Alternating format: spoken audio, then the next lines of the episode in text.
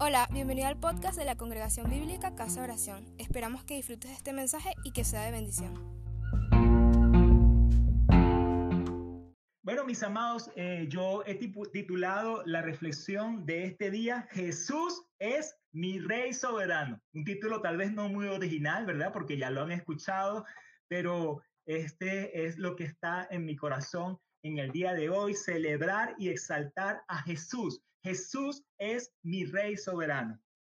Este año 2020 justo se, justo se cumplen 100 años de la composición de este precioso himno, Jesús es mi Rey soberano, que fue en el año 1920 por nuestro hermano Vicente Mendoza. Aunque yo no conozco la fecha exacta, según los registros publicados, él, el autor, afirmó que la inspiración y la composición de este himno le vino en un solo día. Algunos himnos se tardaron varios días, meses incluso, en componerse. Incluso hay himnos que han ido componiéndose a lo largo de distintas épocas donde se van añadiendo, pero Dios permitió que este se compusiera en un solo día. Vicente Mendoza fue un teólogo que se dedicó a predicar y enseñar la palabra de Dios, así como a traducir cientos de himnos al idioma español. La mayor cantidad de himnos traducidos al idioma español han sido traducidos por este hermano, pero también se dedicó a componer varios himnos propios. Este hermano, Vicente, en referencia al himno Jesús es mi rey soberano, afirmó lo siguiente. El himno ha sido de los que más fácil y naturalmente han venido a mi mente y corazón, por lo cual siempre he pensado con reverente humildad que fue verdaderamente inspirado de lo alto. Qué maravilloso esta declaración. Fue un día cuando estaba lloviendo con tanta fuerza que no podía salir a la calle. Así que se sentó en el piano y comenzó a tocar himnos. A pesar de lo que estaba sucediendo afuera, se puso a pensar en la maravillosa verdad que Jesús es soberano de todas las cosas y a la vez amigo anhelado. Tomó papel y lápiz y escribió la letra y la melodía de este precioso himno ese mismo día. En este año 2020, por razones de fuerza mayor, todos nos encontramos que no podemos salir a la calle y que esto se prolonga más de lo que nos gustaría.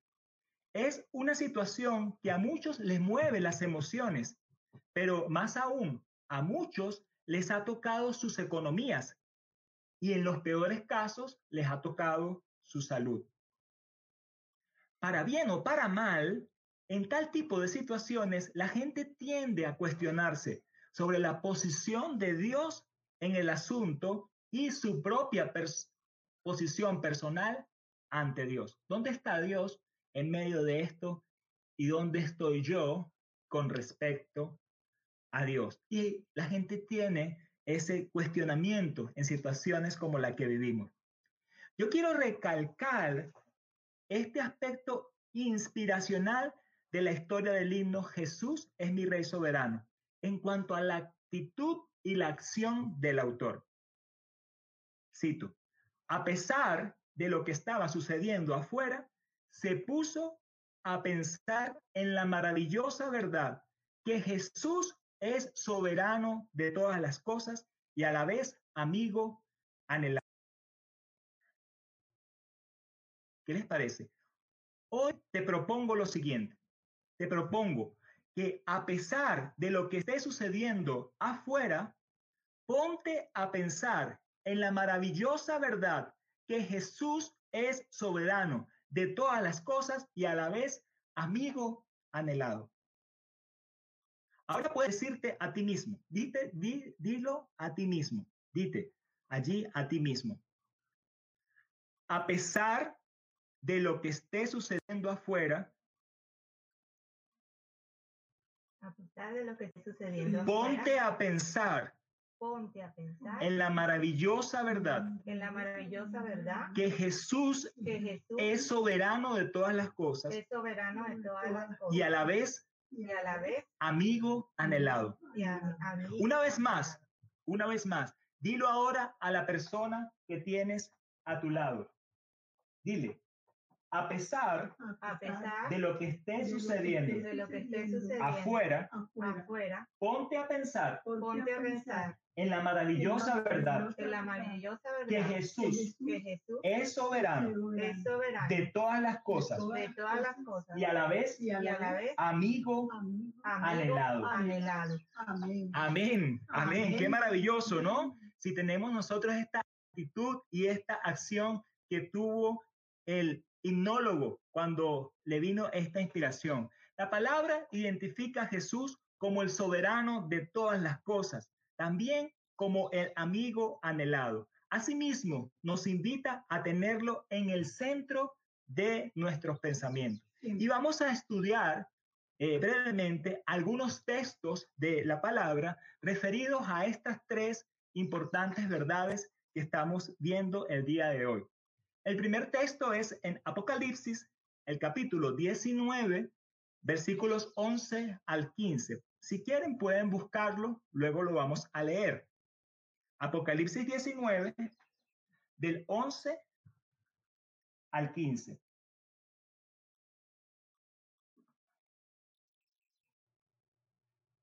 El segundo texto que vamos a leer es en el Evangelio según San Juan, el capítulo 15, versículos 13 al 15. Si quieren, pueden tener allí un marcador para luego cuando vayamos a leerlo. Y el último texto que leeremos el día de hoy es la carta a los filipenses, el capítulo 4, versículos 8 al 9. Tenemos entonces esta proposición. A pesar de lo que esté sucediendo afuera, ponte a pensar en la maravillosa verdad que Jesús es soberano de todas las cosas y a la vez amigo anhelado. Jesús es soberano de todas las cosas. Hay muchos textos bíblicos que nos hablan de la deidad de Jesús, el hecho de ser Dios y Rey desde antes de la fundación del mundo.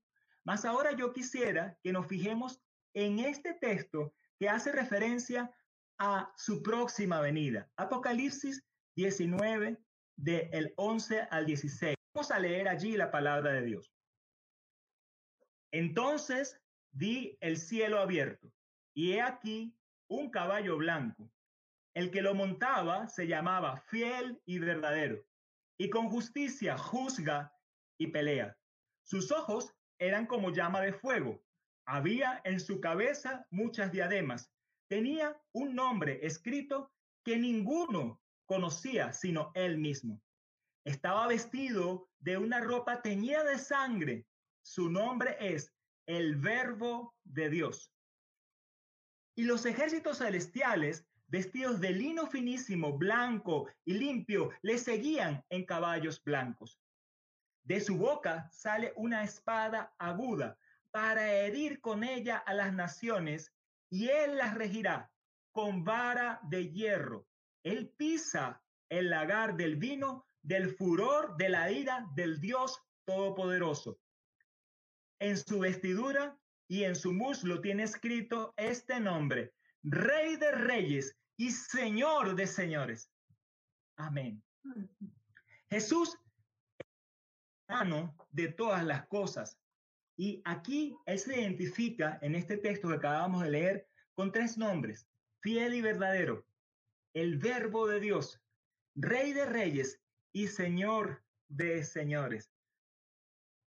¿No, no te maravilla ver a Jesús con estos nombres, con estos títulos que Él tiene que indican su divinidad, lo cual nos invita a postrarnos ante Él en adoración. Jesús, el soberano de todas las cosas, aquí viene a juzgar. Es la función a la que Él viene en su segunda venida, según el Apocalipsis, a juzgar y pelear con justicia, a herir a las naciones y a regirlas con vara de hierro.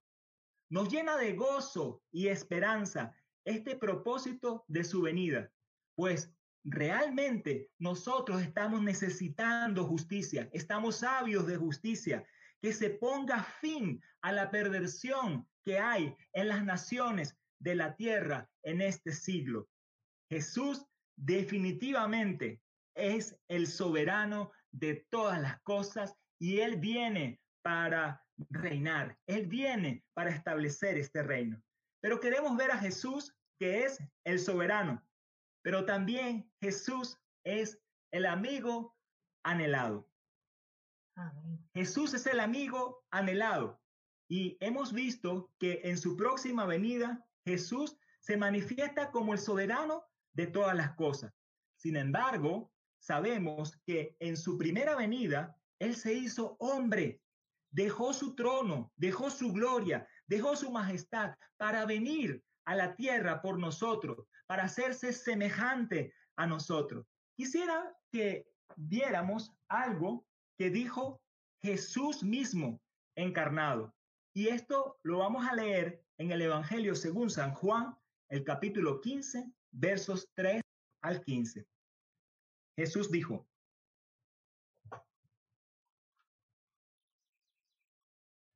Jesús dijo, nadie tiene mayor amor que este, que uno ponga su vida por sus amigos. Vosotros sois y hacéis lo que yo os mando. Ya no os llamaré siervos, porque el siervo no sabe lo que hace su Señor, pero os he llamado amigos, porque todas las cosas que oí de mi Padre os las he dado a conocer. Amén. Amén.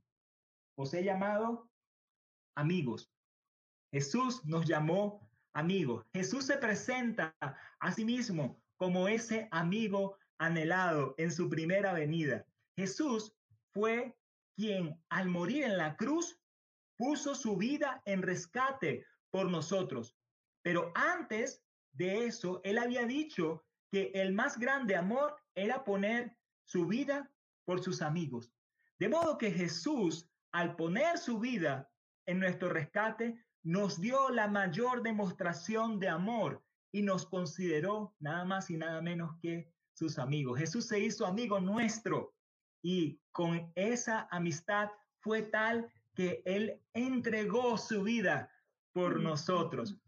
También aquí en este texto que leímos del Evangelio, Jesús nos dice que nos ha llamado amigos porque nos ha dado a conocer todas las cosas que oyó del Padre. ¿Qué privilegio tenemos nosotros que Jesús nos haya dado a conocer los secretos del reino de los cielos? Cuando leemos los evangelios, vemos que le hablaba a los discípulos claramente esos secretos y así nos los da a conocer a nosotros. Nos trató no como a unos siervos, sino como a unos amigos, revelándonos los secretos. De verdad que es maravilloso esto. Sin duda que nos invita entonces a alabarlo y agradecerle tanta bondad, tanto amor que Él tuvo para con nosotros. Ahora Jesús nos indica una regla en cuanto a su amistad. Y esa regla, Él dijo, vosotros sois mis amigos si hacen lo que yo os mando. La regla es hacer lo que Jesús nos manda. Pero de verdad que con tan grande privilegio que tenemos de ser sus amigos, con tan grande privilegio que tenemos de conocer secretos del reino de los cielos, con tan grande privilegio que tenemos que Él puso su vida por nosotros, de muy buen gusto, nosotros, sus discípulos, queremos obedecerle. La obediencia al Señor produce a nosotros gozo, es algo que hacemos de mucho gusto, porque realmente Él es nuestro amigo y nosotros queremos corresponder a esa preciosa amistad del Señor con nosotros. Definitivamente, Jesús es el amigo anhelado. Recordemos que hemos visto entonces a Jesús como el soberano de todas las cosas y el amigo anhelado. Pero es necesario que Jesús sea también el centro de mis pensamientos. Jesús tiene que ser el centro de tus pensamientos. No sé si tú, igual que yo, te sientas maravillado con lo que hemos visto en la palabra sobre Jesús. Jesús es el soberano de todas las cosas, quien viene para hacer justicia, para regir las naciones como rey de reyes y señor de señores. Aleluya. Jesús es también el amigo anhelado, quien vino a poner su vida en nuestro rescate. Además nos reveló los secretos del reino de los cielos. Ahora quiero que veamos lo que la Biblia dice que debe, que debe ocupar en todo tiempo nuestros pensamientos. ¿Qué debe ocupar nuestros pensamientos? Eso lo vamos a encontrar en Filipenses, el capítulo 4, el versículo 8 y 9. Leemos la palabra. Dice, por lo demás, hermanos, todo lo que es verdadero, todo lo honesto, todo lo justo, todo lo puro, todo lo amable, todo lo que es de buen nombre, si hay virtud alguna, si algo digno de alabanza, en esto pensad. Lo que aprendiste y viste y oíste y viste de mí, esto haced, y el Dios de paz estará con vosotros. Amén. Amén. Analicemos este texto frase por frase. El apóstol nos está invitando a llevar nuestros pensamientos a algo muy particular. Nos está dando una maravillosa recomendación y dice, frase por frase, todo lo que es verdadero. ¿Habrá algo más verdadero que Jesús cuando Jesús se identificó a sí mismo como la verdad? El fiel y verdadero. todo lo honesto. ¿Habrá algo más honesto que Jesús, quien es fiel? Todo lo justo. ¿Habrá algo más justo que Jesús, quien es la justicia de Dios? Todo lo puro. ¿Habrá algo más puro que Jesús, que es Dios mismo y que vino sin contaminación con el pecado? Todo lo amable. ¿Habrá algo más amable que Jesús que puso su vida por ti y por mí para que nosotros llegáramos a ser sus amigos? Todo lo de buen nombre. ¿Habrá algo más de buen nombre que Jesús, cuyo nombre es sobre todo nombre?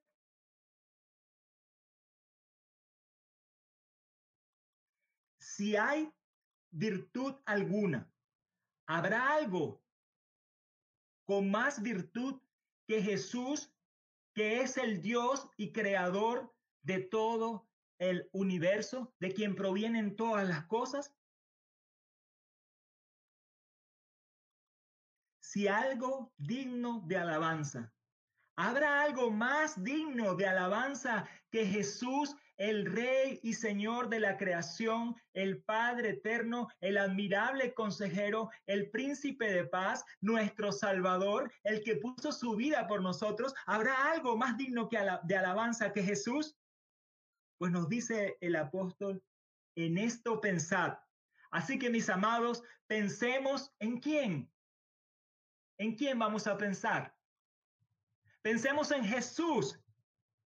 Tengo que hacer de Jesús el centro de mis pensamientos. Creo que es algo de lo que aprendimos, recibimos, oímos y vimos en el apóstol Pablo. Así que es algo que tenemos que hacer. Y él dice, luego, el Dios de paz estará con nosotros. El Dios de paz estará contigo. Yo quiero volver a mi propuesta inicial de este discurso. A pesar de lo que esté sucediendo afuera, ponte a pensar en la maravillosa verdad que Jesús es soberano de todas las cosas y a la vez amigo anhelado. Jesús debe ser el centro de nuestro pensamiento. Hoy hemos visto tres aspectos sobre Jesús que podemos evidenciar en la palabra. Jesús es el soberano de todas las cosas. Vendrá a hacer justicia y a establecer su reino. Jesús es el amigo anhelado. Vino a darnos acceso y revelarnos los secretos de su reino. Jesús debe ser el centro de mis pensamientos y así promete que el Dios de paz estará con nosotros. ¿No le parece maravilloso esto? A mí me parece realmente maravilloso. Así que, a pesar de lo que esté sucediendo afuera, ponte a pensar en la maravillosa verdad que Jesús es el soberano de todas las cosas y a la vez el amigo anhelado. Reflexionemos sobre esto, mis amados.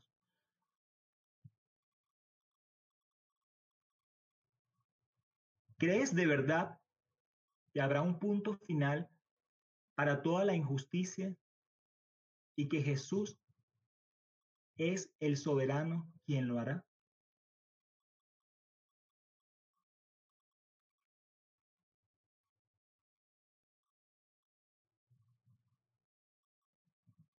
¿Cómo has respondido tú a la oferta de amistad que te ha hecho Jesús al dar su vida por ti?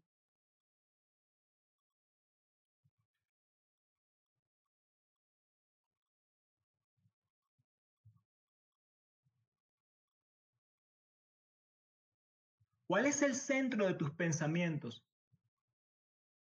¿Es Jesús o es lo que está sucediendo allá afuera?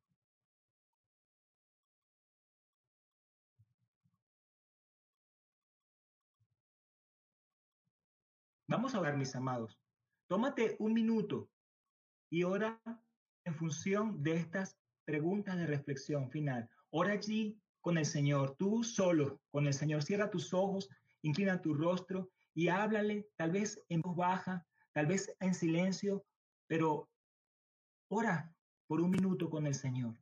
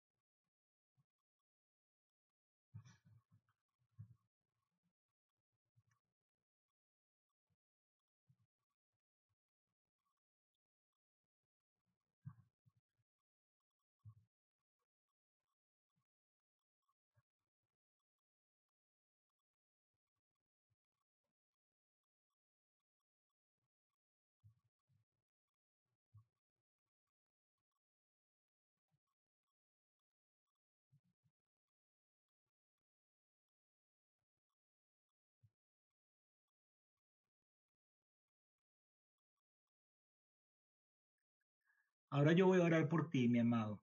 Mantén esa misma actitud de reverencia y déjate bendecir por el Señor.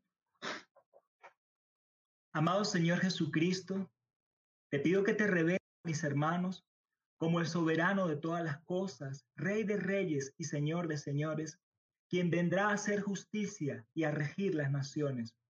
Tú nos amaste de tal manera que diste tu vida por nosotros. Además nos revelaste los secretos del reino de los cielos, demostrando que eres nuestro amigo. Que cada uno de nosotros responda positivamente a esta amistad, siendo nosotros también tus amigos al hacer lo que tú nos mandas y no nuestra propia voluntad, nuestra propia imaginación, nuestros propios deseos. A pesar de lo que esté sucediendo allá afuera, Señor, nos pondremos a pensar en la maravillosa verdad que Jesús es el soberano de todas las cosas y a la vez amigo anhelado. Gracias te damos, Dios de paz, por tu promesa de estar con nosotros cuando nuestro pensamiento se centra en Jesús. Alabamos tu gloriosa majestad. Jesús, nombre sobre todo nombre. Amén, amén, amén, amén. Gloria al Señor. Ahora, no sé si haya algunas personas conectadas, amigos, familiares que estén allí. Tal vez hoy te sientes agobiado por lo que sucede afuera y quieres que el Dios de paz esté contigo. Y has finalmente comprendido que Jesús como soberano vendrá a establecer su reino de justicia, pero más aún, como amigo, puso su vida para darte entrada a su reino y Él quiere tu amistad. Si es así, amigo mío, yo quiero invitarte a que entregues hoy tu vida a Cristo. Sencillamente cierra tus ojos y repite conmigo allí en voz baja. Señor mío, tú Jesús eres el soberano de todas las cosas, pero también el amigo anhelado. Hoy entiendo que tú pusiste tu vida por mí, brindándome tu amistad. Y quieres que en retorno yo te dé la mía mediante la obediencia. Te pido perdón por toda mi desobediencia y desprecio hacia ti al no haberte reconocido antes. Yo creo que tú vendrás a establecer tu reino de justicia. Destruirás a todo lo que se te opone y regirás a las naciones. Te doy las gracias por darme entrada a tu reino y revelarme sus secretos. Ahora decido serte obediente en todo y hacer perseverar mis pensamientos centrados en ti, que eres el soberano de todas las cosas y el amigo anhelado. Gracias Dios de paz, porque tú prometes que estarás conmigo. En tu santo nombre, Jesús, Rey de Reyes y Señor de Señores, amigo fiel y verdadero. Amén, amén, amén, amén. Gloria al Señor. Te felicito, mi amigo. Si has hecho esta oración, por favor, envíame un mensaje.